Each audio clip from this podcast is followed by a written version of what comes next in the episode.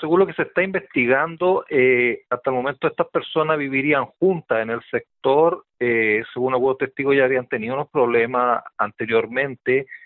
Eh, el trabajo de sitio suceso arrojó las diferentes lesiones que tenía y pudimos establecer con respecto al hecho de sangre y a las evidencias levantadas que esto había ocurrido al interior del domicilio donde, donde solamente se encontraban ambas personas y en razón de ello la Fiscalía y el Tribunal dieron la orden de detención.